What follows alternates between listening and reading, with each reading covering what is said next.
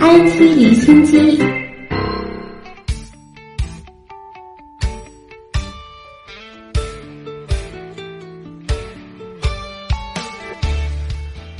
腾讯控股今天股价上涨，总市值约三千八百八十五亿美元，一举超过阿里的三千八百七十八亿美元。自去年十二月二十三号以来，腾讯股价上涨幅度达近八成。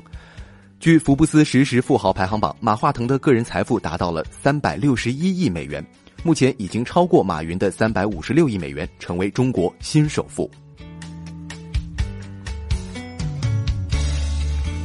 说到马云在近日举行的天猫汽车嘉年华启动仪式上，天猫宣布有望在年内推出一款汽车自动贩卖机。未来买车真的能和买饮料一样简单吗？我们来听东广记者孙平的介绍。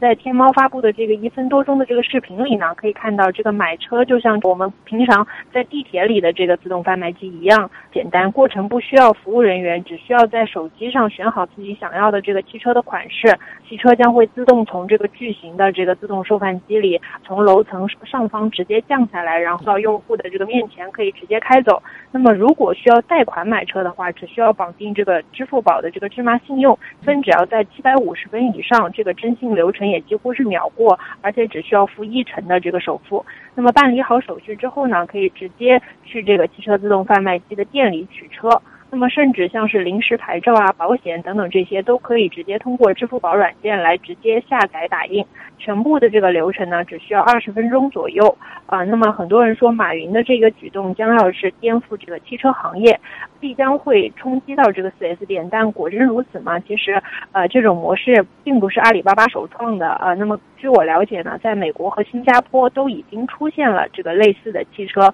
自动贩卖机。但这种经营的方式真的能迅速被消费者接受吗？其实，在我采访中了解到，因为汽车的在性能上的这个差异还是比较大的，消费者对呃车本身的这个性能啊，还有驾驶感受，尤其是售后维护方面，在一开始的时候可以说是不是特别的了解。那么这就需要有汽车销售人员来介绍产品，包括解答我们消费者的疑惑，并且安排相关的试乘试驾，来呃满足消费者的对于这个汽车的相关信息的了解。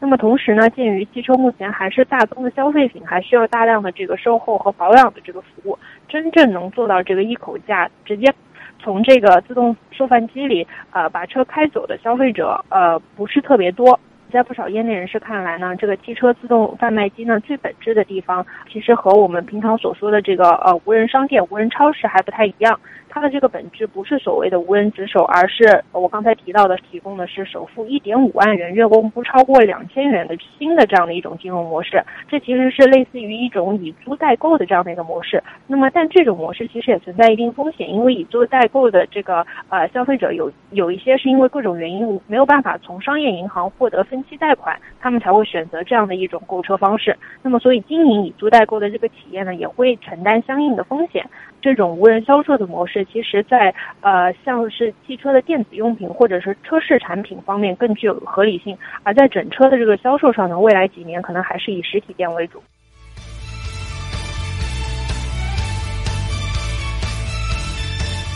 再来关注其他 IT 领域的最新动态，苹果计划在年底发布新一代的 Apple Watch，新手表将搭载 LTE 芯片，可以独立的收发消息、查看地图信息。据了解，开发者从固件文件当中发现，下一代的苹果手表配有 eSIM 卡，这是一种内置在芯片里面的虚拟电话卡，可以让 Apple Watch 在没有连接 iPhone 或者是 WiFi 网络的情况下，用 4G 移动通信网络来联网。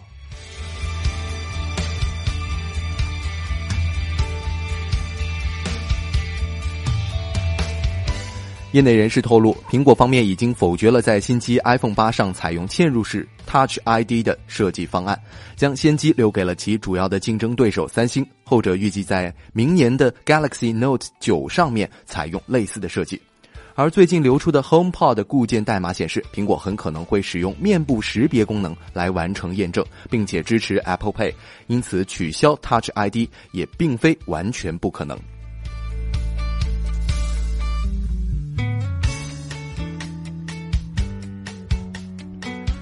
智能出行方面，澳大利亚新南威尔士州政府日前批准了在悉尼的奥林匹克公园进行无人驾驶汽车示范运行的提案，本月就将开始实施。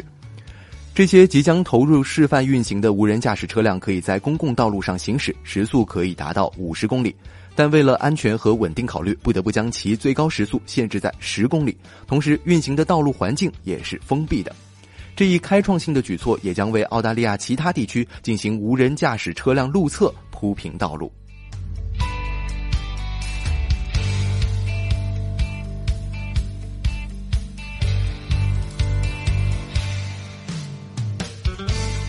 意大利特斯拉电动车用户组建的一个团队近日进行了超级里程试验。他们驾驶一辆特斯拉 Model S 一百 D 车型，单次充电之后呢，行驶了一千零七十八公里，创造了新的同款车型续航世界纪录。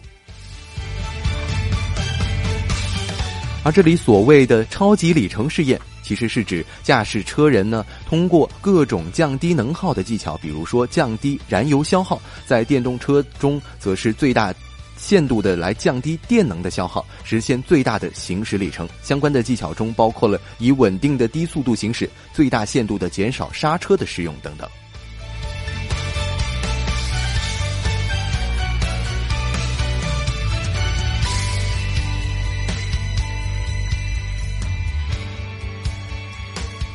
再来关注航空航天领域。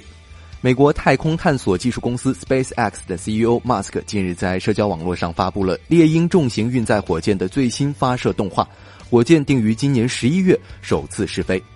动画演示了猎鹰重型火箭的发射、第一级和第二级的分离以及三枚助推器的回收。当然，这是最理想状况下的火箭发射。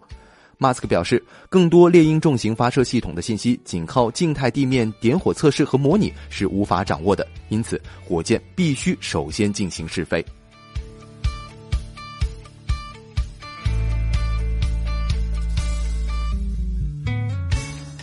八月初，美国国家航空航天局，也就是 NASA，公开招聘行星保卫官，并开出了十八点七万美元的年薪。职责涉及防止外星微生物污染地球，同时确保人类在太空探索过程当中不会破坏其他行星、卫星和太空当中的生命体。看到这则招聘启事之后呢，来自美国新泽西州的小学四年级生戴维斯向 NASA 寄去了求职信，自称是银河护卫队，希望成为保护地球免遭外星生物侵袭的守护者。很快呢，NASA 官员回电回函，希望这个九岁的小家伙还是先好好学习，以便长大之后在 NASA 共事。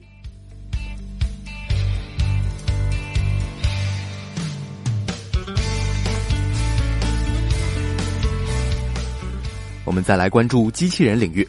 有着两只圆溜大眼睛、身穿西服、头戴礼帽的机器人泰奥，像极了 Tim Burton 电影里面走出来的人物。然而，泰奥可不是普通的机器人，而是地地道道的钢琴家。这个问世于意大利的钢琴家机器人，如今是风靡了欧洲。在钢琴大作战音乐会上，泰奥使出了浑身解数，和人类钢琴家罗伯特进行了各种花式对决，广受儿童及青年人的追捧。刚刚过去的这个周末，这场琴艺较量被搬到了上海交响乐团音乐厅，人机大作战瞬间刷屏了国人的朋友圈。据了解，机器人泰奥已经发展到了第四代。第一代非常简易，只有十三根手指；第二代有二十九根手指；第三代进化到了五十三根手指，几乎可以像真人一样控制键盘的运动。这次来到上海的正是第三代泰奥，弹琴的速度可以秒杀人类钢琴家。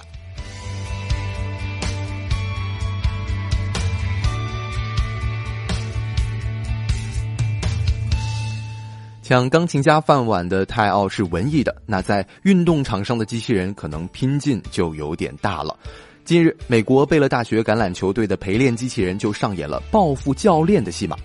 在一次练习过程当中，球队的助教跑赢了用作训练的追踪机器人，但停下之后不久呢，机器人就径直的撞向了他。据了解，借助追踪机器人训练球员已经在很多专业的橄榄球队得到运用了。这些移动虚拟球员最高能以每小时三十二公里的速度移动，电路系统可以抵抗几千次的反复冲击。